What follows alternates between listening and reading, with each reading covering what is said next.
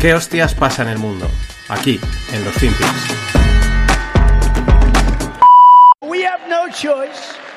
If we don't do this, our country will be lost forever. People are tired of rhinos and globalists. They want to see America first. That's what they want. It's not too complicated. This is the final battle. They know it. I know it. You know it. Everybody knows it. This is it. Either they win or we win. And if they win, we no longer have a country. And I promise you this if you put me back in the White House, that beautiful building, but I live in very beautiful buildings, it's not that reason. Beautiful. That building wasn't the easiest building to live in. We Hola, no financieros. Vamos con otra semana y aquí. You know it, they know it, everybody know it. Aquí tenemos a Trump.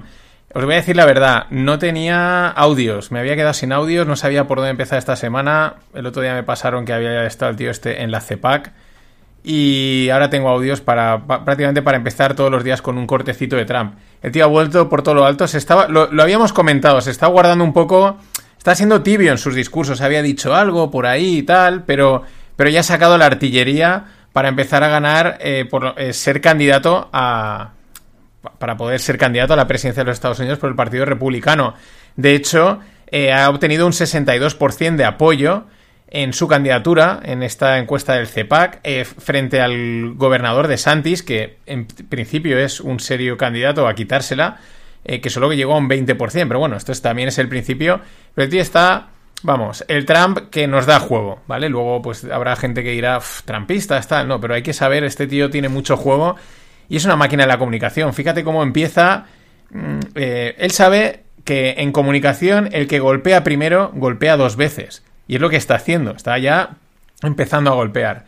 Y cómo juega, ¿no? Cómo esos mensajes, you know it, I know it, everybody knows it. Eh, luego al final, como de repente mete la Casa Blanca, no, yo he vivido tal, no sé qué, y, y desvía la atención, ha ido centrando el foco en una cosa, en otra, eh, vuelve a apelar a la parte del patriotismo, we have no longer, o we no longer have a country, eh, this is the final battle, ¿no? O sea, como una batalla, o sea, se está imponiendo él como el, el líder de Estados Unidos, que va a llevarles a la batalla, que, les va, que va a ganar, etcétera, ¿no? Vamos, eh, un showman, porque es lo que es, siempre lo ha sido, y este es el juego que nos gustan los FinPix, así que en los próximos días, bueno, vamos a empezar con Trump, eh, porque la verdad es que eh, todo el discurso tiene un montón de cortes de la línea que va a seguir pues, en, su, en su campaña y en sus discursos. Para, para pena de los globalistas, los de lo políticamente correcto, etcétera. They know it. I know it. You know it. Everybody knows it. This is it. Más cosas. Biden tiene cáncer. Salió la noticia el pasado viernes a última hora de la tarde aquí. Supongo que sería media tarde, hora de la comida allí en Estados Unidos. Eh, le hicieron el 16 de febrero un. Le quitaron de la piel una. Pues eso, una mancha en el pecho, no sé qué. Bueno, pues que tiene un cáncer. eh, que de momento, pues que no parece que eso. Que, que sea grave, que sea algo realmente peligroso. Pero bueno, es que el hombre tiene ya su edad y, y es tampoco, o sea, joder, es una pena, pero que tampoco debería sorprendernos demasiado. Y este tío va a durar, o sea, Kamala, tranquila que no vas a entrar a... Ya te digo que no, o sea, ves pensando en el autobús, en los coches, en ser alcaldesa de algo, pero que no, que tú a este no lo vas a retirar, pero es que seguro. They know it. I know it. You know it. Everybody knows it. This is it. Esto todo el mundo lo sabe, Kamala. Así que ve buscando otra cosa. Más, más historias. Un tema así un poco, un poco off topic, pero ojo con la gripe aviar H5N1. Se está expandiendo bastante. Ha saltado ya de aves a un montón de mamíferos. Eh, se están reportando casos y bastantes muertes en distintos puntos del planeta de distintos tipos de mamíferos. Y bueno, pues ahí está. La noticia que os traigo pues son 3.500, se han calculado unos 3.500 eh, leones marinos han muerto en Perú debido a esta gripe aviar, la H5N1. Y ya digo, no solo son leones marinos, son otro tipo de mamíferos, más luego aparte aves. En fin, bueno, ahí está. They know it. I know it. You know it. Everybody knows it. This is it. Y lo que Everybody Knows It, eh, o, o sabía, o se, podía, se olía, es el tema de la agenda verde, en este caso del coche, ¿no? Eh, habían aprobado que para el 2035 prohibido ya tener coches de, de diésel o de gasolina, de combustibles fósiles, Pues bueno, han salido Italia y Alemania. Claro, Alemania, la industria del coche manda más, mm, manda, no manda más, manda. Y han dicho que están, se oponen a esta prohibición, están proponiendo que se retrase el plazo y que, pues en pocas palabras, que no les jodan, es lo que estarán, se habrán, habrán hecho números, se habrán dado cuenta de que, es inviable y, es, una posición importante porque son, sobre todo Alemania, Italia también es un país con mucho peso, pero Alemania, ¿qué vamos a decir de, la industria de la, automoción? Es industria nacional, o sea, ¿qué vamos a decir de los coches alemanes? Además que son buenos. Más cosas. Eh, siguiendo con el tema este del coche eléctrico, un interesante hilo que escribe Olaf a Dirk Matt. Está escrito en castellano, o sea que será un holandés, porque este es, el hilo es sobre Holanda. Pero está muy guay porque explica el efecto que ha tenido eh, meter un montón de coches eléctricos en la red eléctrica holandesa. Han metido un montón de coches, se han disparado las compras de coches eléctricos porque están subvencionados, aún así solo un 3% de los coches son eléctricos. O sea, se han disparado eh, un huevo, pero solo un 3%. Además, ¿qué ha sucedido? Pues que han metido mm, cargadores eléctricos a tutiplén por todo el país. Conclusión, se satura la red eléctrica.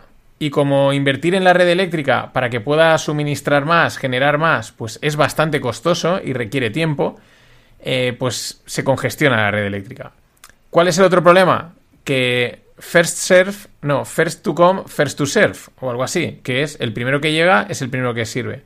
Es decir, mm, si el primero que llega es un coche eléctrico, así lo cuenta en el, en el hilo, pues la elegía va para el coche eléctrico y la escuela se queda sin energía. Es un poco demagógico, pero se entiende muy bien, ¿no? Y si el primero que llega es la electrolinera, porque está pidiendo antes energía, pues el hospital se queda sin energía. Exagerándolo, ¿no? Y esas son las conclusiones que están llegando. Han saturado o satura enseguida. A mí la verdad es que me sorprende. Con un 3% de coches eléctricos que ya satures la red, es para echarse a temblar. Pero bueno, es que Trump lo ha dicho.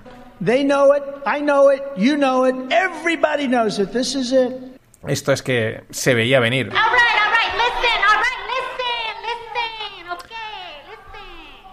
Bueno, apuntaros al, al, a la lista, la newsletter gratuita del Club No Financieros, de ahí luego podréis haceros del club si os apetece. Y aparte, pues bueno, envío una lupa, que es otro podcast gratuito a la semana, abierto, solo por correo, y, y otra que envío por cerrado, más luego para los socios del club y los que están dentro del club, pues el otro día hicimos un webinar sobre abre volatilidad, la otra semana estuvimos hablando de inteligencia artificial, ahora ya volveremos después de Semana Santa, pero hay temas bastante interesantes.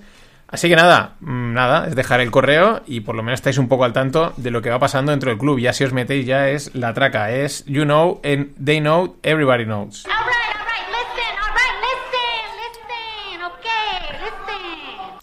Pero seguimos con temas de, energía, ¿no? Claro, ¿qué pasa? Pues que las petroleras se han hinchado a ganar pasta. Con la inflación, con los problemas de oferta-demanda. Por ejemplo, Shell, la holandesa, dice, ha hecho 40 billions en profit, ¿no? Dicen obsceno, un, profit obsceno. Bueno, pues es que, mm, en fin, pues es lo que hay, ¿no? Claro, ¿qué pasa? Pues que hay, eso, eso es un motín, o sea, los políticos dicen, oye, oye, eh, dame algo, dame más, dame dame mi cuota, dame, yo quiero meter la mano ahí. Entonces están proponiendo que hay que meterles más impuestos a estas petroleras. En pocas palabras, además, aquí no se cortan por ganar mucho. Es que como ganas mucho, te tengo que meter en un impuesto. Acojonante. Pero es lo que hay. Eh, donde la gente, donde no está ganando y la gente está palmando es en el gas natural. También conocido como The Widow Maker, el hacedor de viudas, por lo menos en el mundo del trading. ¿Por qué? Pues porque hoy eh, hoy lunes 6 estaba cayendo un 15%. El otro día estaba, el otro día, la semana pasada, en Twitter, en, un webinar, pues se comentaba, oye, esto está muy bajo, está, está creo que estaba a 2 a dos dólares, eh, en mínimos históricos. Yo la verdad es que cuando empecé a oír a tanta gente en distintos sitios, no, esto es una oportunidad, hay que entrar, porque es que está bajísimo, digo, uff, el mercado está sacando los dientes y el cuchillo para... Porque es así, el mercado es sádico, al mercado le gusta hacer daño, cuando parece que ya no puede hacer más daño, él entonces clava el cuchillo, lo gira y, a sangrar. Es lo que está haciendo hoy, un 15% abajo el gas natural. Por eso le llaman el Widowmaker, porque...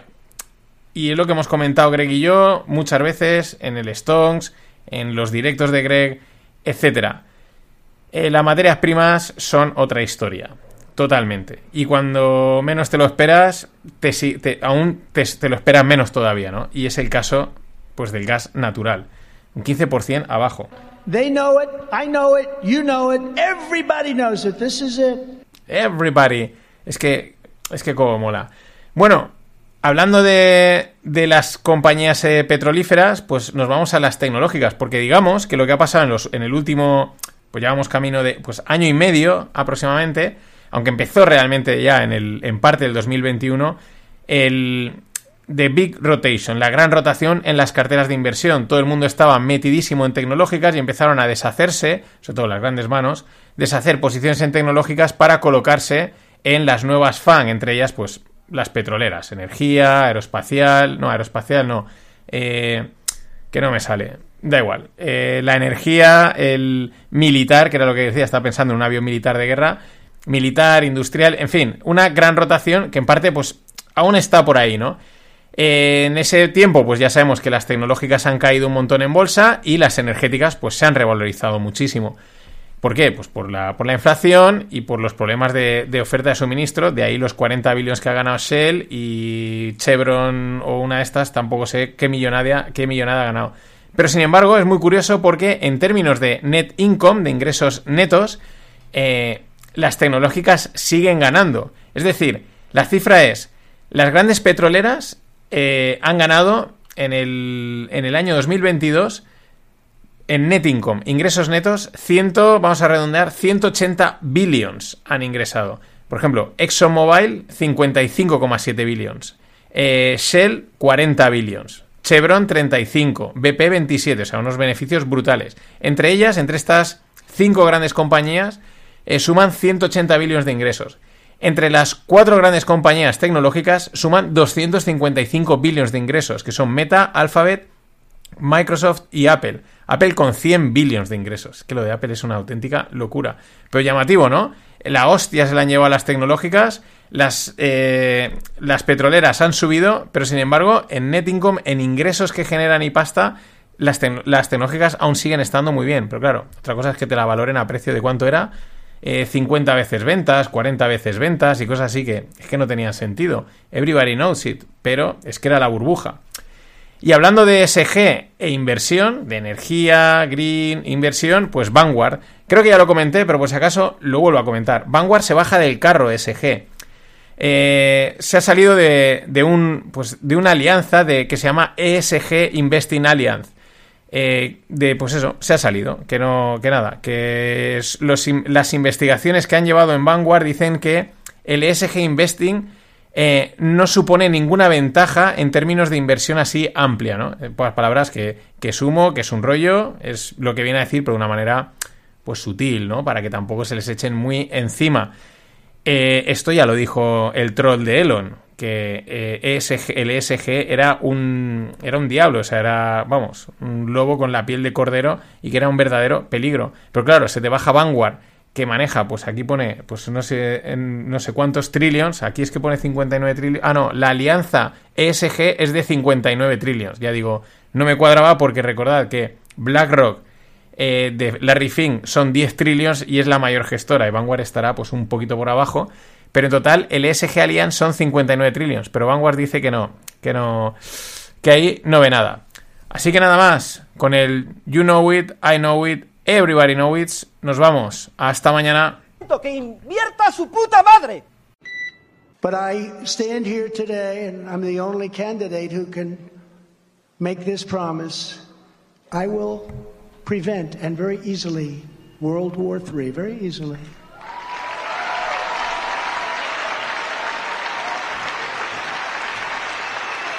And you're going to have World War III, by the way. You're going to have World War III. If something doesn't happen fast, you're going to have World War III.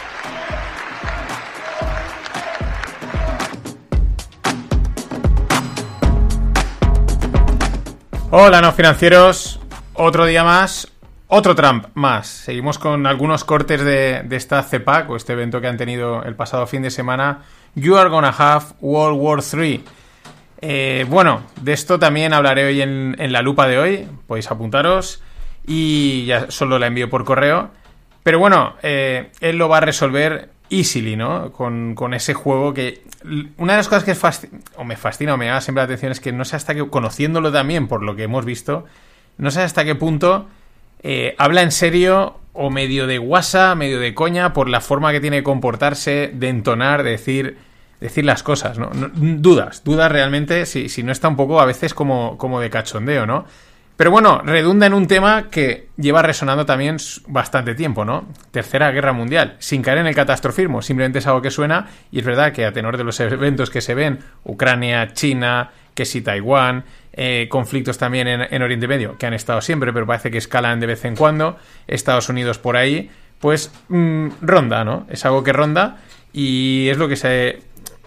Lo que alguna vez se ha comentado, puede que a lo mejor estés metido en una guerra, pero no lo sabrás hasta que no haya pasado el tiempo y oye, pues es que aquello resulta que era que era una guerra, porque hay que también recordar, aunque ya digo, suene catastrofista, que pues durante la guerra mundial, durante otras guerras, pues en, la gente sigue haciendo su vida y lo estamos viendo, por ejemplo, en Ucrania, ¿no? Que están allí dándose zambombazos, pero bueno, pues cuando pues la gente también sale a comprar el pan, es es contradictorio, llama la atención. Te- Piensas que está todo el día la gente metida en casa, encerrada a resguardo, pero no, salen a comprar el pan, ha- hacen, entre comillas, vida normal.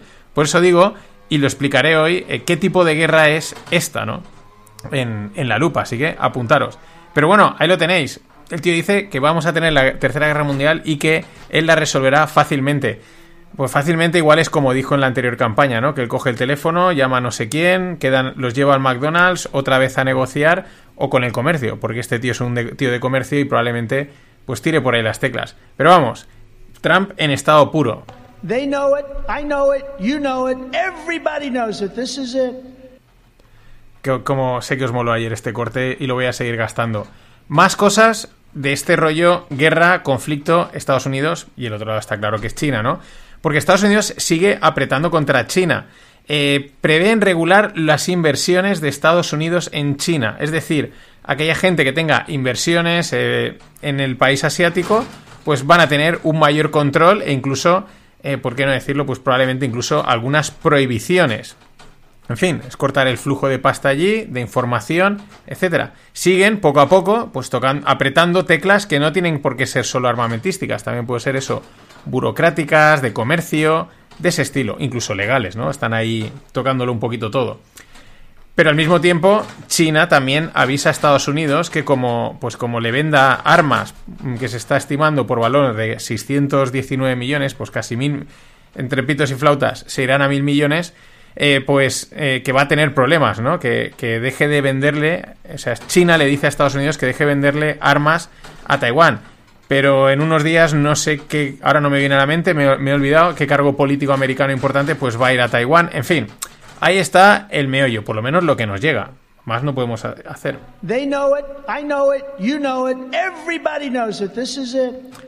Pero siguiendo con el tema este de China, ahora vamos a TikTok, porque es que eh, con lo de TikTok ya es el agua moja, ¿no? O sea, te voy a explicar una cosa que igual no sabías. El agua moja.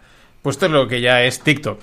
Eh, China, eh, bueno, desde un artículo de Bloomberg, pues dicen que China utiliza TikTok para expandir su influencia global. Esto eh, es un artículo de Bloomberg y lo dicen los, eh, pues los lawmakers, que serían como los creadores de leyes o los reguladores de leyes en Estados Unidos. Que es que, que cuidado con TikTok, que es que lo están utilizando para, para expandir la influencia, para, para, para espiar.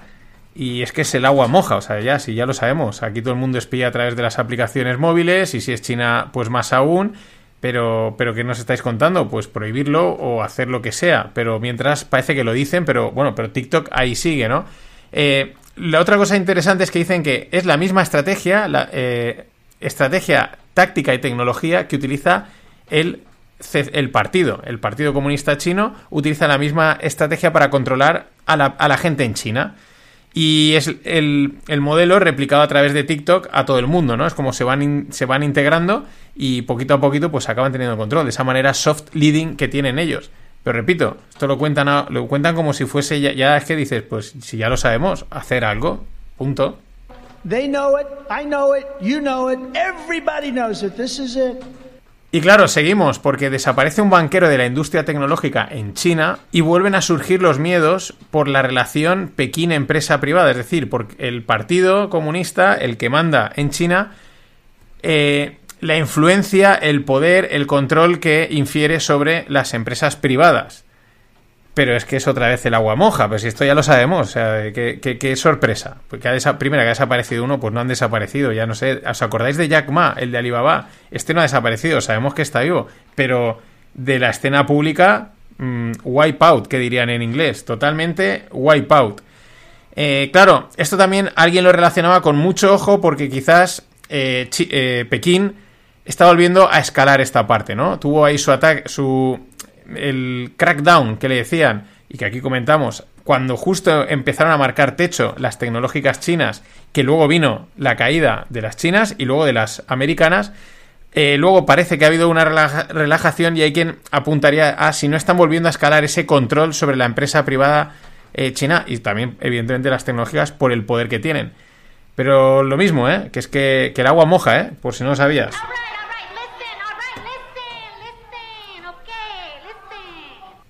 Y bueno, es un poquito last minute, porque depende cuando estés oyendo este podcast, si es el martes noche o a lo largo del miércoles. Pero el miércoles, pues estaré con José Manuel Pesudo. Hemos quedado para ir a Forinvest, que es una feria de finanzas aquí en Valencia, pues a darnos una vuelta, a... luego iremos a comer, a ver cositas, charlar un rato y si alguien se pasa, pues que nos escriba por Twitter, por Telegram, mail o algo y nos saludamos, nos tomamos un café o lo que sea, si alguien por alguna de aquellas está por allá. Ya digo, un poquito last minute pero es que lo, hemos decidido las min o bueno, hemos quedado las minutes.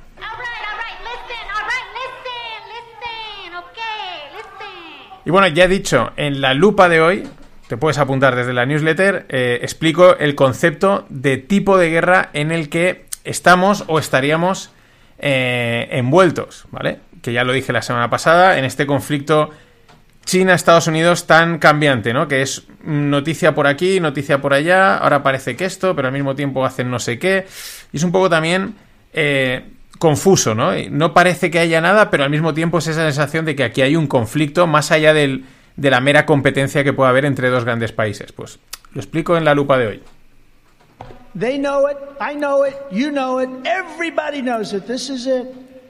Y siguiendo con países emergentes o países del lado, digamos, mm, del bloque, porque ya hay que empezar a hablar de los bloques, más China, Asia y Estados Unidos, Indonesia y los Emiratos Árabes Unidos eh, están mostrando un interés en utilizar la rupia, ojo, la rupia, como unidad eh, comercial, como una moneda, ¿vale? Eh, como una currency, para así reducir potencialmente la dependencia de la moneda reserva mundial que es el dólar, ¿no? Y evitar el cambio transfronterizo. Bueno, el dólar es el que manda en todo el mundo, es el que ha mandado. Muchos países emergentes, por decir todos, tienen la deuda emitida en dólares, es la moneda de reserva mundial. Y pues el otro bloque mm, están intentando desdolarizarse, separarse del dólar y están probando cosas. Detrás está China, ¿no? Y entonces a lo mejor, pues, vosotros probad, probad, que ya veréis dónde acabáis. Eh, pero bueno, mm, ahí está. En, este, en este escenario en el que estamos, esto lo van a intentar con la rupia. Yo diría que no sale. Yo diría que es como un intento, es muy bonito, sonará muy guay. No, tenemos nuestra propia moneda, pero al final es como el inglés. Es como si ahora intentas eh, imponer un idioma que sustituya al inglés como idioma de comunicación global. Pues sale mal, sale mal. ¿Por qué? Pues porque primero necesitas tener un idioma que sea tan sencillo, tan fácil eh, de aprender como es el inglés, aunque pueda sorprender, pero comparado con cualquier otro, es probablemente lo más fáciles y de lo mm, más fáciles en todos los sentidos, incluso para comunicarse. Y con cuatro palabras ya te estás diciendo algo. Y eso pues es algo que va ahí. Y lo mismo pasa probablemente con el sistema del, del dólar, que eso está ahí, todo el mundo lo entiende, es una buena referencia y ahora ves intenta tú montar la alternativa. Pues yo diría que suerte con ello. They know it, I know it, you know it, everybody knows it. This is porque los americanos esto lo tienen carísimo. Yo no os veo nada, nada preocupados con todas estas movidas, por mucho que digan en las redes y en mil sitios, la caída del dólar, tal, la sustitución. A mí mm, la sensación que me da es que tienen cero preocupación, o sea, cero. No, no les ha subido el pulso nada con todo este tipo de noticias de los BRICS y tal. Dicen bien, bien, pero eh, vais a acabar aquí, ya veréis, ya veréis, tiempo al tiempo. Y bueno, en todo este escenario global, pues estamos en una. Ya lo comenté también en un podcast para, eh, privado para el club. Eh, un escenario que comentaba Soltan eh, Postar de, bueno, de subida de tipos de, y de contracción económica, porque al final estás en un periodo de desglobalización en el que, pues, no, perdón, de, de, de acabar con la globalización, de que se, se, localiza un poco todo más, se rompen esos lazos de comercio y lo que hace es que al final hay un retroceso económico. Una cuenta muy buena que se llama Paulo Macro, que hace unos análisis muy interesantes, dice, Estados Unidos está, está convirtiéndose en Brasil, Brasil está convirtiéndose en Argentina, Argentina está convirtiéndose en Venezuela y Venezuela está convirtiéndose en Zimbabue. Es decir, aquí al final eh, todo va camino, España también, de ser un destino turístico, bonitas playas, buena comida, buena gente y poco más, porque es hacia allá. Pero es lo que también él apunta, 40 años de... Eh, de se está acabando con 40 años de tendencia estructural de globalización, ¿no? Eso se está rompiendo con estos dos bloques, con esta situación global que no paramos de comentar, se está rompiendo y eso al final lo que lleva es a, un, a un, decrecimiento económico. Es decir, en vez de hablar de países, eh, los países eh, desarrollados se están convirtiendo en países emergentes y los emergentes se están convirtiendo en países frontera.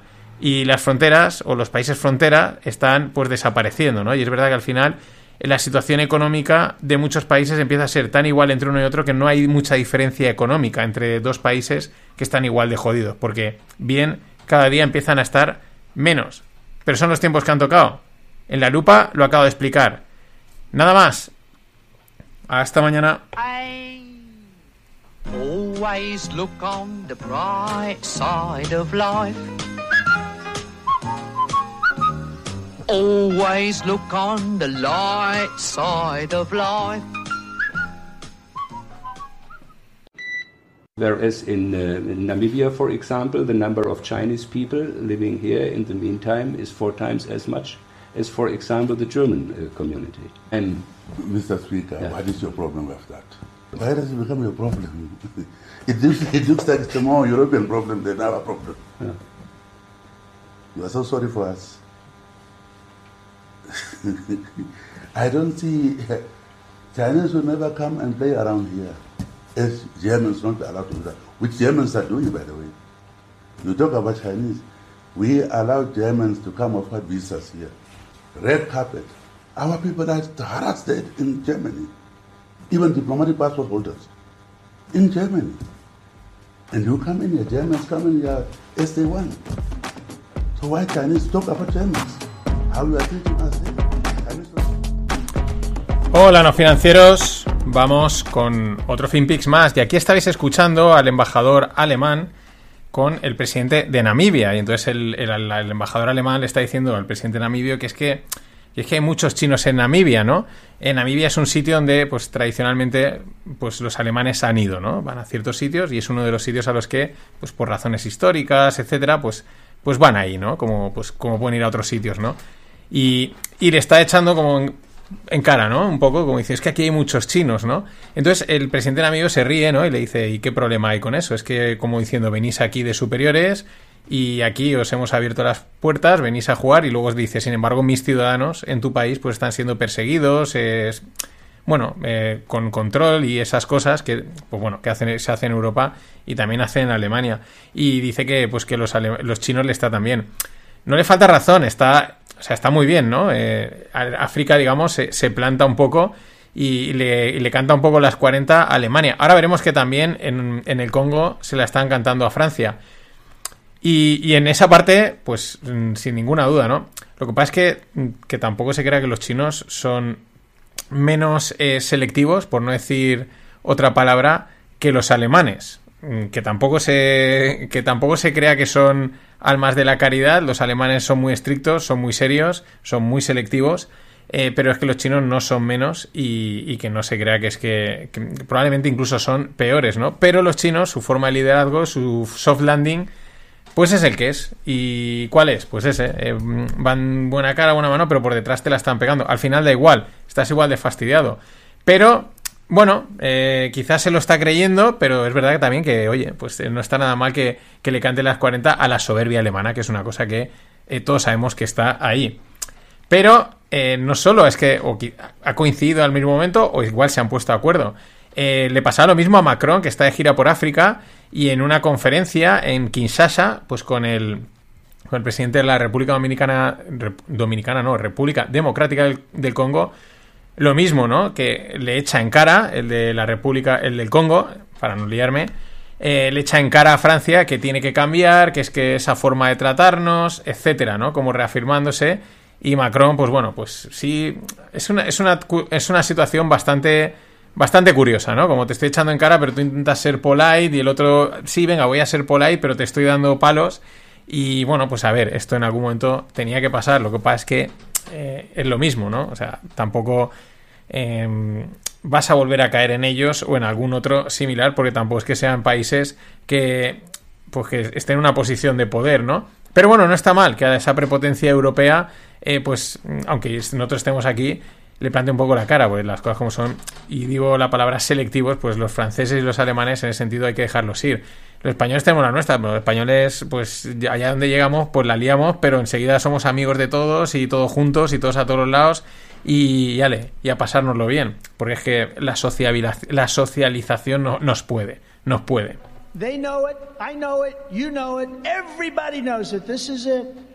La verdad es que el, este, corte, este corte Trump es buenísimo.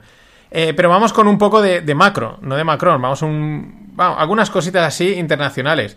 Eh, los salarios japoneses mostraron la mayor demanda de incrementos en 20 años. O sea, no incrementos de demanda, sino demanda de incrementos. O sea, la gente pidiendo, súbenme el sueldo en 20 años. Esto en un país como Japón es llamativo, porque ya sabemos que los japoneses pues son muy pues de no, de no levantar la voz, de, esas cosas, ¿no? De, acatar las órdenes y de que todo siga igual durante mucho tiempo, sea como sea. Hay una, hay una componente cultural muy fuerte y muy arraigada, pero también es llamativo, ¿no? La situación de la inflación estará petando tanto que es la mayor demanda en 20 años de que se les incrementen los salarios. Y en el lado estadounidense, Timiraos, que eh, le llaman el community manager de la Fed, o el. porque, bueno, es como que hace un poco de altavoz. Eh, apoyándose en un artículo de Goldman, dice que esta es la recesión más anticipada de la historia. Ya te digo, o sea, está el caballo del malo, el más lento, más lento que el caballo del malo, y luego esta recesión. No es que queramos, o sea, no es que quiera que llegue la recesión, ¿no? Pero bueno, no sé ya ni el tiempo, ya pierdes la referencia de cuando se empieza a decir que viene la recesión, que viene la recesión, mirar estos datos, que viene la recesión, y los meses van pasando y van pasado, pasando. No le falta razón a ti, miraos en este sentido. Y también dice, o bueno, dice Goldman Sachs, que más consumo del esperado, eh, pues empujará los tipos al 5,75-6%. Eh, más consumo del esperado. O sea, la economía, por lo menos la americana, está, mm, vamos, disparadísima. Está, vamos, a tope. Esto del 5,75-6% es lo que decía Soltan eh, Postar, pues en, un análisis que hizo hace pues ya unas semanas o meses y que yo comenté en el club, mm, pues de que teníamos que asumir una inflación estructural alta durante mucho tiempo y por lo tanto la única manera de intentar contener eso era unos tipos de interés altos durante mucho tiempo en ese rango del 5 al 6. Pero puede que se vayan a un poquito más.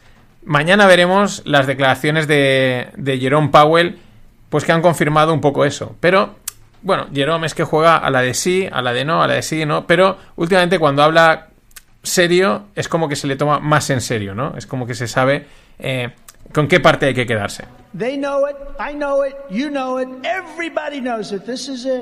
Por, por eso las estimaciones que se hacen es que hay un 100% de probabilidad de una subida de 25 puntos básicos ahora en marzo, y lo cual pondría los tipos de interés en Estados Unidos en un 4,75-50, y hay un 20% de probabilidades, lo cual esto no me cuadra, pero bueno, de un 50 de una subida de 50 puntos básicos, porque o hay si hay 80 pues hará 20, pero bueno, estas cosas pasan. Y bueno, o estará contando que seguro que tienes 25 puntos básicos y hay un extra de probabilidad de que en vez de 25 sean 50. Pero bueno, las estadísticas pues se hace lo que se puede. Eh, para mayo otro 25 por, otro 100% de que suban 25 puntos básicos, con lo cual ya nos iríamos al 5.25 6 y para junio, eh, pues casi un 70% de, otro 25, de otros 25 puntos básicos. Esto mismo tuiteaba hoy JR, que pinta que van a ir, dicen, vamos a, a, reducir la subida de los tipos, a, no hacerla tan agresiva, pero más constante en el tiempo. En vez de subir 50 a 75, pues ahora te subo 25, 25 el mes que viene, 25 el mes que viene, y sin darte cuenta en julio, pues te has plantado los tipos en ese pues ese, en ese 6% y que no sea un poquito más.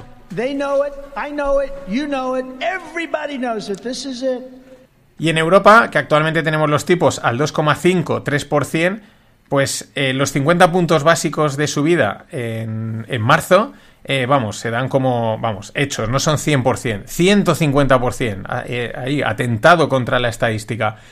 Eh, puntos básicos es, 50 puntos básicos es 0,5%, ¿vale? 100 puntos básicos es un 1%, que sé que esto a veces puede, puede liar.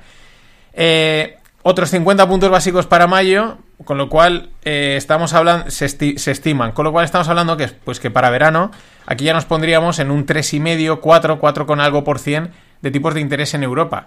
O sea que ir calentando las carteras para meterle pasta a las letras, que si estas han volado, no quiero ni imaginarme las próximas.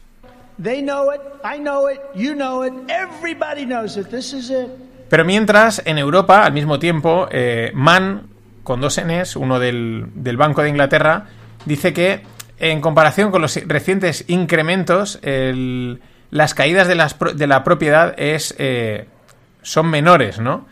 Bueno, será en... Sí, no sé, yo tampoco creo que se haya incrementado tanto el precio de la vivienda, se han incrementado, pero bueno, si lo dice este man, y eh, al mismo tiempo dice que él cree que el, que el mercado de la vivienda está en un proceso de recuperación en lugar de continuar cayendo.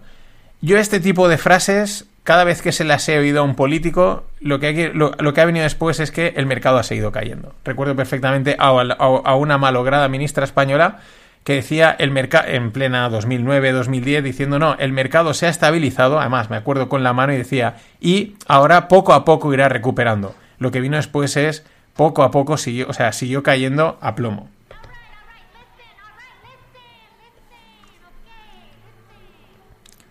Bueno, solo digo, por si no te has enterado, eh, 8 de julio haremos evento aquí en Valencia, aún, aún no sé cómo ni de qué manera, pero lo vamos a hacer. Nos juntaremos, igual grabamos podcast en directo, nos conocemos los que se atrevan a venir. Sábado 8 de julio, eh, vamos, un evento de cierre de temporada, comida, eh, podcast, mm, yo qué sé, algo así. Así que ves anotándotelo para pasar un fin de en Valencia, eh, si no eres de aquí, que la mayoría pues no sois de aquí.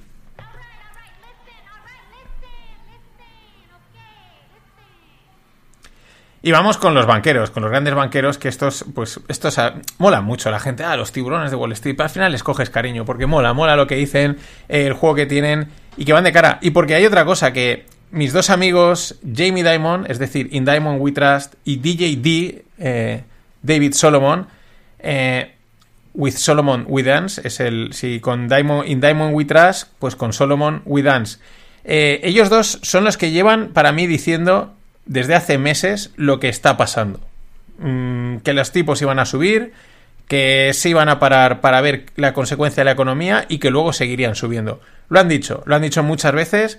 Es verdad que ellos también juegan muchas veces a te digo una verdad, otra medio verdad y una mentira, pero en este caso, la verdad, yo no le recuerdo en los últimos meses una, un error en este eh, planteando este escenario. ¿Por qué lo digo? Bueno, pues Jamie Dimon dice que la economía americana eh, pues lo está haciendo muy bien, que los consumidores tienen mucho dinero, que se lo están gastando, que los empleos están a tope, pero que esto es hoy, que enfrente de nosotros eh, hay some scary stuff, ¿no? Eh, hay cosas que dan miedo, ¿no? Pero es el, la eterna recesión esta, ¿no? El- la recesión más lenta que el caballo del malo, sin querer que llegue, ¿no? Pero es verdad que llevamos oyendo lo mismo y este lo lleva también diciendo mucho tiempo, lo ha dicho en muchas, en muchas situaciones, que no le gusta lo que ve, aunque parezca todo tan bonito.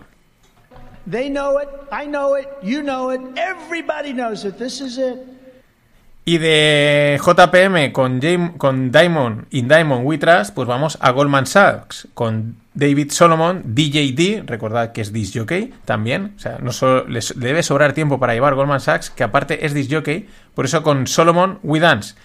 Bueno, parece ser que Goldman Sachs se retira, se retira de la estrategia de eh, la banca de consumo, es decir, de, de la banca retailer, ¿no?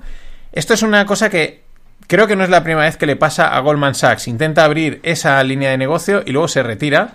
Eh, pues bueno, porque a lo mejor pues las cosas no están yendo, no, no le convencen, o los ratios de rentabilidad no son los que les gustan.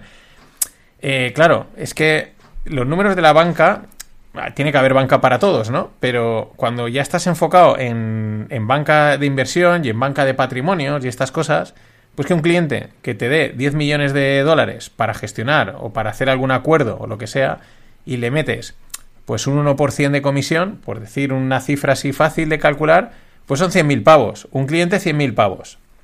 Eh, para ganar 100.000 euros con la banca pequeña, pues no tienes que hacer cosas. No tienes que hacer, no tienen que hacer movimientos y transacciones y no tienes que lidiar con gente. Que no, que no, que mejor se quedan en las altas esferas, oye, pinchando su música, claro.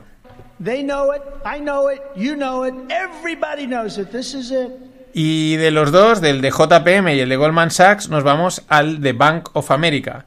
Me ha molado mucho esta recopilación que ha hecho la cuenta Mr. Whale, en la que en las últimas semanas, en apenas días de diferencia, el CEO de Bank of America, pues ha dado un tal Brian Moy Moy Nian, eh, ha dicho pues eh, de todo, o sea, todo lo que se te pueda... Ha dicho todos los escenarios. Esto es algo también muy típico cuando le preguntan a muchos analistas de bolsas en los que te dicen en un momento que puede pasar todo. Igual la bolsa cae un poquito, pero igual sube, pero igual se mantiene lateral. Así que sería muy interesante estar un poquito puestos en todo. Tener algunas acciones, porque claro, pero también habría que protegerse un poco con bonos o con alguna posición de liquidez, ¿no? No te dicen nada y te lo dicen todo. ¿Qué ha dicho este Brian Mo y Monian? Qué complicado. Eh, parece fácil, pero es complicado de mencionar. Eh, dice que va a ser una recesión leve que prevé una recesión leve en Estados Unidos. Fecha 7 de marzo. Luego dice el día.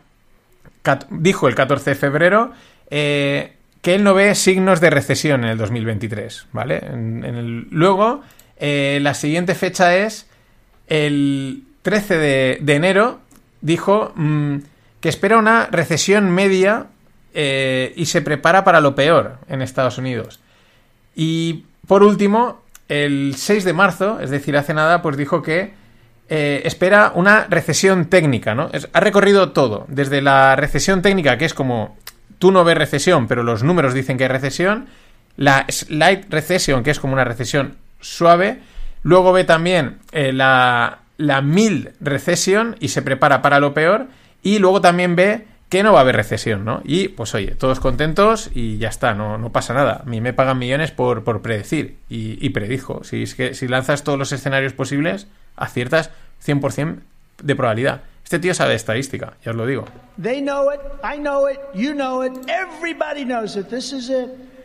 Y vamos con Credit Suisse, que se ha superado a, a que no me sale, a Deutsche Bank como, bueno, pues se hablaba siempre de Deutsche Bank, que se iba a petar, que si problemas por aquí, por allá. Es verdad que Deutsche Bank es enorme, y, pero ha sido superado por Credit Suisse, ha sido el más lento de la clase en el último año, todos se salían de todas las movidas, pero él le pillaban con 2.000 kilos por aquí, invertido allá donde había un pufo, y pues eso lo sigue arrastrando. Eh, el ejemplo, pues que uno, eh, uno, de sus mayores shareholders o de los mayores accionistas, de estos que tienes que están en la, en la empresa y se quedan ahí, pues ha vendido toda su participación en el banco. Pues no sé, eh, más claro, agua, ¿no? Las dudas están ahí, de momento sigue. Al final no caerá, porque cuando tanto se vaticina que algo cae, caerá otra cosa. Pero que se te vaya el mayor accionista, que es de los, de los que te dan solidez, ¿no? Que te, dan apoyo, pues es una mala señal.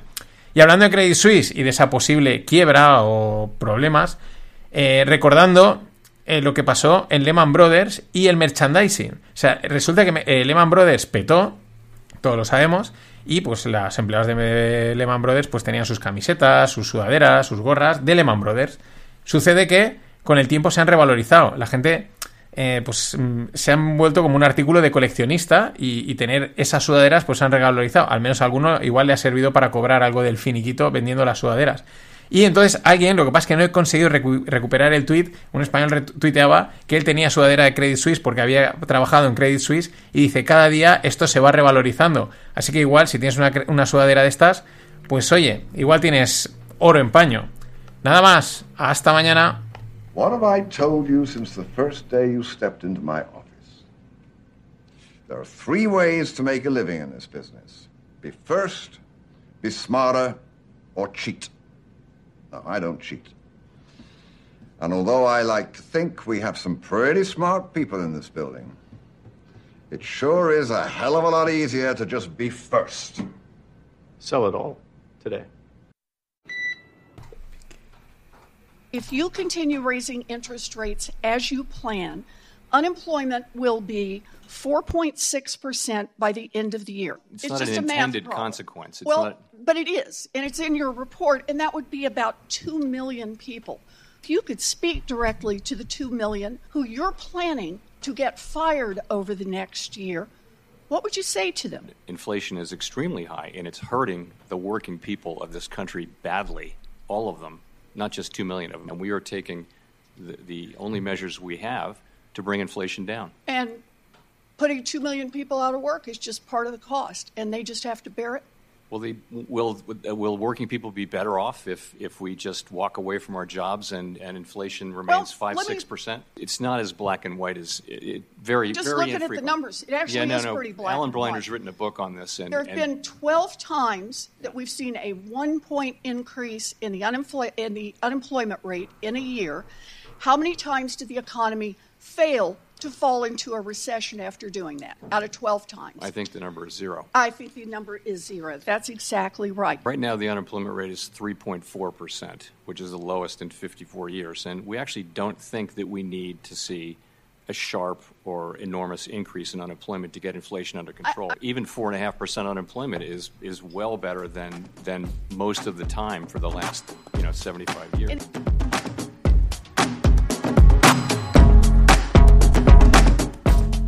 Hola, no financieros. Vamos a rematar la semana. Aquí tenemos a Jerome Powell con su pala de oro. Bueno, no, en este caso no la tiene, la tiene en el despacho. A mí Jerome Powell me cae bien, he de decirlo, me cae bien. No sé, creo que está al frente, está en un puesto complicado, al frente de, de una institución cada día más complicada. Probablemente él no sea el que mande. Tiene que dar la cara. Yo creo que a mí me cae bien. Punto. Mm, Es verdad que se nota que no es político, y aquí se ha notado porque está hablando con Elizabeth Warren, la, senadora demócrata, y los políticos hablan con, con mucha determinación, ¿no? Aunque digan una chorrada, aunque digan tonterías como una casa, hablan con determinación porque es lo importante. Sin embargo, eh, Powell, pues esas pequeñas dudas, eh, respuestas así un poco titubeantes, mm, es lo que frena un poco la confianza, ¿no? La seguridad que tienes que transmitir. Es la pena, y ahí se nota que no es un político, se nota que yo creo que es más técnico que otra cosa y dice, estoy hablando con estoy hablando con una retrasada en temas económicos, pero aquí estoy, ¿no? Es una pena, pero muy interesante lo que, lo que dice. En pocas palabras, eh, Elizabeth Warren le está diciendo que eh, si siguen subiendo los tipos, pues que van a enviar a dos millones de personas al, al paro. Entonces, mm, Jerome Powell, con bastante criterio, dice, vale, pero es que la inflación está haciendo daño a todo el mundo, absolutamente a todo el mundo. Estados Unidos son 300 millones de personas. Eh, no sé cuál será, no sé ahora cuál es la, tasa de empleados, pero, o el número de millones de empleados, pero estoy diciendo, la, la inflación está afectando a todos y sí, perjudicaremos a dos millones, pero compensa porque porque beneficiamos, bueno, si lo consiguen, claro, benefician a todos si consiguen bajar la inflación, ¿no? Aquí hay mucho, ¿no? Porque tiene razón, ¿no? Eh, oye, pues no puedes beneficiar para unos poquitos perjudicar a todos, ¿no? Pero es que son las dos facciones políticas que, que hay normalmente, ¿no? En Estados Unidos es el lado más demócrata, más republicano, aquí conservadores y progres, mm, lo de las minorías o la mayoría, ¿no? Eh, eso por un lado, ¿no? Lo que le está diciendo Elizabeth Warren, lo que le contesta el, el bueno de Jerome. Pero luego él también dice, oye, tenemos un 3, algo por cien, ha dicho, 3,4% de tasa de desempleo, es la más baja. En 50 y pico años, lo hemos comentado ya, dice, sí, esos 2 millones de desempleados, en caso de que subiendo las, o sea, se generen, ¿no? De, por, por el efecto de los tipos. Si aparecen esos 2 millones de desempleados, pues lo que haremos, eh, la tasa de desempleo se irá a un 4,5%. Dice, sigue estando muy bien tener una tasa de un 4,5% respecto, o sea, en, en términos, mm, en 75 años, ¿no? Es decir, bueno, sí, metes, subes de un 3,4 a un 4,5, pero aún así, en términos históricos está muy bien. Y, no es- y sí, perjudicamos a 2 millones, pero eh, beneficiamos a todo el mundo. Ya digo, esto bajo la hipótesis de que subiendo los tipos de interés consigan frenar la inflación. Que aquí ya se estamos hablando de otra cosa. Fijaros, si van a ir la gente al paro o no. La subida de tipos se da por descontada. Ahora veremos más palabras de Powell. Eh, yo hoy he tuiteado Sky is the limit, eh, frase dicha por los tipos de interés, eh, porque van a subirlos mucho. El commitment para, para bajar la inflación es enorme y la única arma que tienen es los tipos de interés o que aparezca o que de repente pues estalle cualquier cosa pues por pues por estas cosas que suceden, pero no les quedan otra. They know it, I know it, you know it, everybody knows it. This is it.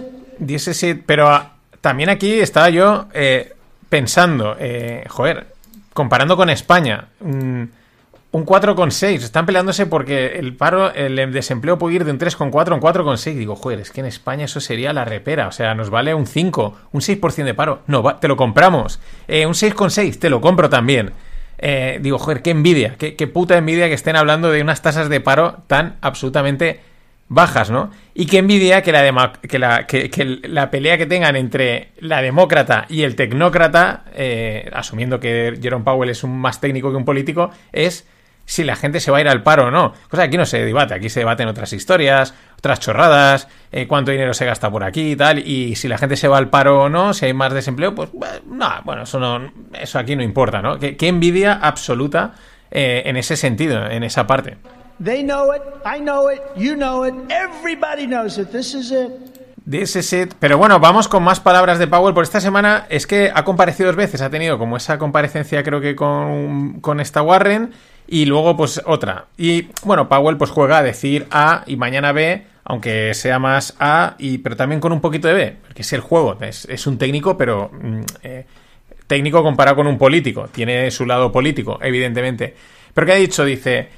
Powell, el coste de fallar en reducir la inflación eh, puede ser extremadamente alto, ¿no? Lo estaba diciendo ahí en la, en la comparecencia con Elizabeth Warren. Eh, fallar en reducir la inflación, pues el coste será altísimo por todo lo que puede derivar de la inflación. Y ya digo, para ellos ya el mejor escenario es una recesión. O sea, mm, quiero decir, es Guatemala, Guatepeor, que se suele decir. Eh, también dice Powell que son conscientes de los efectos eh, desplazados en el tiempo, el lag, ¿no? Eh, desplazados en el tiempo, eh, que, tienen las políticas monetarias, ¿no? Que se suben los tipos de interés y a lo mejor el efecto en la economía real de esos tipos de interés pues aparece a los seis meses o a los 12, ¿no? Son conscientes, ¿no? Bueno, pues eso quiere decir que toda esta subida de tipos, si aún no han aparecido esos efectos, pues cuando aparezcan van a venir en tromba, ¿no? Pero más cosas. Eh, Timiraos, que ya hemos dicho que es el CM de la Fed, pues eh, retuiteaba o recomentaba las, las palabras de, de Powell, ¿no? En poca, el resumen otra vez lo mismo. A los tipos les queda mu- mucho recorrido.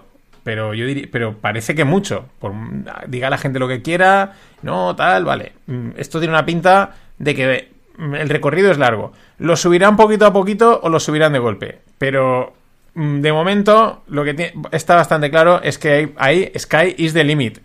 Eh, claro, ¿qué dice Powell también? Que no han tomado ninguna decisión aún, que ellos son data driven, que siguen mirando los datos, eh, son conscientes de que los datos van también con retraso, pues que lo tienen complicado, que son decisiones complicadas y los datos tampoco les hay, no, salen unos datos que digas, vale, lo tengo clarísimo lo que hacer, sino, ostras, pues es que ha salido un poquito mejor, pero tampoco tan mal, ¿y qué hacemos? ¿Lo subimos? ¿No lo subimos? En fin, están en esa tesitura eh, constantemente, pero que si los datos, eh, empleo, eh, desempleo, eh, salarios, etcétera, son muy claros, pues no van a tener ninguna duda. Pero es que están ahí, ¿no? No les acaban de, marcar el camino. Más cosas. Dice Powell que la reapertura, la rápida reapertura de China puede poner presión en, las, en los precios de las commodities al alza y, por lo, y al mismo tiempo sanar, healing, dice, solventar los problemas en las cadenas de suministro. Que por eso es la duda de hasta qué punto lo de China es inflacionario o no. Por el lado de las commodities, evidentemente hay un problema de, de- oferta. Y de repente te entra China a comprar a mansalva, pues los precios suben, ¿no? Y, pero al mismo tiempo mm, desbloquean las cadenas de suministro y por lo tanto ese problema logístico que también afectaba a la inflación desaparece. Ahí está el efecto. Hoy estaban cayendo todas las materias primas, sobre todo todos los metales en los mercados de China. En fin, el mercado es que es así de, es así de esquizo. Y para cerrar con Powell me quedo con esta frase que dice Fed independence is critical, ¿no? La, la independencia de la Fed es crítica. Pero a mí me mola pensar que está en estado crítico. Ma- ma- está, eh, está muy claro que, que es, es- es importante que la Fed sea lo más independiente posible. También es- está muy claro que tiene una presión y hay unas influencias enormes. Y por eso me gusta, o mi mente ha sonado a eh, la independencia de la Fed está en estado crítico, ¿no? La tienen ahí metido hasta el fondo. Y la curva de tipos, continuando con estos temas, pues eh, sigue invirtiéndose. Record un breve aquí píldora. los tipos de interés corto plazo, largo, lo normal y largo plazo. Lo normal es que los tipos de interés de corto plazo estén más bajos que los de largo plazo. ¿Por qué? Pues porque si voy a pedir dinero a más plazo, pues me tendrás que pagar más, porque tengo más, el, el, dinero está más tiempo en tus manos que en las mías y hay más riesgo de que pase algo. Y por lo tanto, lo normal es que los tipos de largo plazo estén más altos y los de corto plazo, que son de para un mes, para dos, tres meses, pues estén más bajos, pues porque están menos tiempo, asumes menos riesgo y eso es el estado normal. Cuando eso se invierte y cuando los tipos de corto plazo se ponen más altos que los tipos de largo plazo, pues lo que indican es problema, recesión. ¿Por qué? Pues porque yo ahora lo que tengo es un problema en mi negocio, en mi país.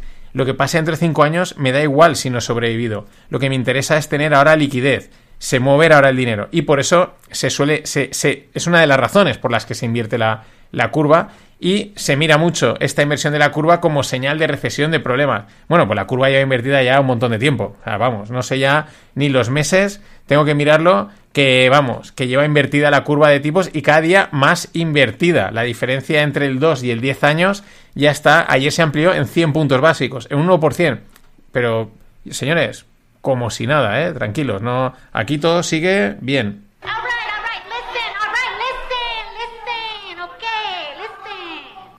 Bueno, la semana que viene eh, habrán también, o sea, habrán FinPix, habrá todo. Sean igual alguno un poco distinto, porque aquí son fallas y desde el martes, miércoles, me, grabar es imposible porque tengo una falla delante de casa, hay un montón de petardos, un montón de ruido, así que los grabaré entre el lunes y el martes todos. Y bueno, pues igual hay alguno un poco distinto, variado, en fin. Por ejemplo, el de hoy viernes, que tendría que ser el variado, que sé que a más de uno le gusta, por ejemplo, a, a Dasalor le mola bastante, pues igual la semana que viene caen un par y pues bueno, para salir del bache de, las fallas, porque es que hay mucho ruido y tampoco me excuso, voy a salir, ¿vale?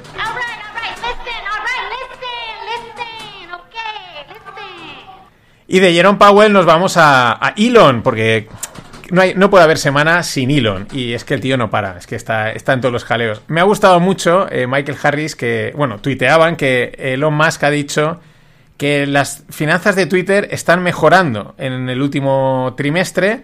Están llegando a un punto de ya tener un cash flow positivo, ¿no? A empezar a, digamos, a, a no perder pasta por cualquier lado, ¿no? Y entonces, eh, Claro, se ha cargado un montón de gente, está demostrando que una, gran red social, aparte que haya hecho, haya hecho cambios, funcione mejor, ¿no? Y tal, se ha cargado a todo Dios. Ahora hablaremos de un caso muy curioso que ha sucedido con el desempleo, con... Pero, y la cosa sigue funcionando. O sea, esto es un aviso a, yo creo que a una gran mayoría de redes sociales y de tecnología, es decir, os sobra peña por un tubo y podéis ser infinitamente más rentables, aunque haya un proceso pues difícil de, de readaptación, de cambio, etcétera. Pero me gustaba mucho porque la gente que sabe finanzas mola, porque enseguida ven el, ven el, hueco, ¿no? Y Michael Harris, que es un, ex hedge quant eh, de Nueva York y, y, mola mucho las cosas que pone, eh, decía, ostras, que es, es, hora de volver a hacerla pública, ¿no? Es decir, ahora que las finanzas ya parece que las estás volviendo a retomar, pues vuelve a sacar a bolsa. Me ha recordado el mítico caso de Iberdrola Renovables, ¿no? Que hizo Iberdrola y ahora no sé qué otra empresa también hizo algo parecido. Ahora te saco a bolsa porque necesito pasta, ahora te vuelvo a quitar de bolsa porque estás muy valorada y hago caja. O sea, especulan directamente con una gran compañía metiéndola en bolsa y sacándola para subir las valoraciones. Y no está nada mal tirado ahí por parte de Michael. No me extrañaría que en cualquier momento Twitter goes public y Elon dándole a la campanita. They know it, I know it, you know it, everybody knows it. This is it. Qué, qué bueno es este corte de Trump. Pero bueno, pagamos internet por esto. ¿Cuál ha sido la movida esta semana de Elon Musk? El, ta, el tema es que un tal Halley eh, mm, escribe, eh, tuitea, eh, que, que, lleva nueve días sin poder acceder a su ordenador de trabajo y, y él trabaja en Twitter pero él quiere saber si sigue trabajando en Twitter o no. Tal cual, ¿eh? O sea, tenéis en la newsletter, tenéis el, la conversación con, él, con Elon Musk. Y entonces Elon le dice, pero tú qué trabajo has estado haciendo, ¿no? Y el otro dice, eh, mira, mmm, no puedo contestarte aquí porque sería algo confidencial. Si tú, como Elon Musk, dueño de Twitter, me dejas, yo lo contesto. Evident, evidentemente sabemos lo que iba a decir Elon. Adelante. dale caña. Y el tío pone que está encargado de no sé qué del diseño, de también de contratar gente, de mejorar el no sé cuántos, sobre todo como parte más de diseño, ¿no? Y Elon le dice ¿qué diseño has mejorado? Como diciendo, no, o sea, mm, tú dices que has mejorado el diseño, pero yo aquí no veo que haya mejorado nada. Le mete dos o tres, incluso mete un vídeo de YouTube de lo que es un product owner, que es una crítica a ese puesto, como diciendo, eres un tipo, eres este tipo de perfil. En fin. Eh, y el, tema es que eh, luego eso deriva en que también Elon acaba diciendo que este tío no trabajaba. O sea, no trabajaba, punto. Que, era un, pues eso, como estaba ahí sentado en la silla eh, y tal. Claro, luego se sabe que este Halley, pues es, es millonario o ha hecho mucha pasta porque vendió su compañía a Twitter, ¿no? Entonces, a lo mejor pues estaba en Twitter no sé, yo ya no sé si trabajaba, digo trabajaba en cuanto a, que hacía tareas dentro de Twitter, ¿no? A, hacer a lo que es trabajar, ¿no? Ya no cobrar, puede estar cobrando y no trabajar. Entonces, eh, se ve que el tío tiene mucha pasta porque le vendió la compañía a Twitter, se ve que es un buen diseñador y... Y entonces, eh, pero aparte es que se ve que tiene una distrofia muscular, entonces no puede mover los brazos, no, no puede hacer nada, lo cual a mí también me sorprende, porque, hostia, ¿cómo, cómo diseñará? Pero bueno, tendrán unas historias. Y entonces, claro, cuando este Elon Musk ha dicho que es que no, que no tuiteaba, o sea, perdón, que no, que no trabajaba como tal, que no hacía nada, no pegaba un palo al agua, el otro ha salido con la distrofia muscular, ¿no? Diciendo tal, no sé qué, no sé cuántos. En fin, un auténtico eh, general que Elon, pues yo creo que estaba en el sofá de su casa, o sea, todo el mundo levantaba y él estaría tranquilamente tuiteando diciendo, bueno, pues este, pues, pues, ¿qué quiere? Pero claro, esto despierta otra cosa súper interesante. Os dejo también el vídeo en la newsletter, no lo puedo poner porque son tres minutos y pico y me como los finpics y aparte esto en inglés. Pero es muy divertido. De un tío que cuenta el caso de que en el año 2008 o 2009 una empresa que era como el Best Buy, que se llama Circuit no sé qué, pues cerró. ¿Vale? Directamente cerró. ¿Y qué pasa? Que como cerró y no había un departamento así de recursos humanos, ¿qué hizo la peña? que hicieron sus colegas que a lo mejor están trabajando de reponedores y este tipo de cosas? en el currículum pusieron que eran jefes de departamento, jefes de ventas, o sea, se subieron ellos el currículum y entre ellos se cubrían. Entonces, cuando llamaban a preguntar, oye, tú eras el jefe de tal sitio, sí, sí, habla con tal, ah, este era un trabajador buenísimo, lead manager, tal, no sé qué. Y entonces conseguían contrato, ¿no? Iban y subían, o sea, me parece una jugada enorme. Y entonces, en este vídeo, aparte de contar esta historia, este tipo dice, lo que podemos concluir, y porque el tío se ve que también lo sabe, de lo del tal Halley es que no hay departamento de recursos humanos como tal en, Twitter, con lo cual tú mismo ya puedes decir que has trabajado en Twitter. Yo, por ejemplo, estuve tres años como Board Strategy Junior Manager en Twitter y sé de lo que hablo. Allí no había recursos humanos, no había nada.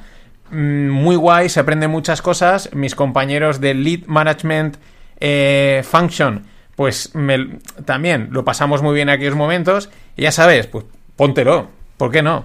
Nada más. Hasta la semana que viene. Ladies and gentlemen, the weekend.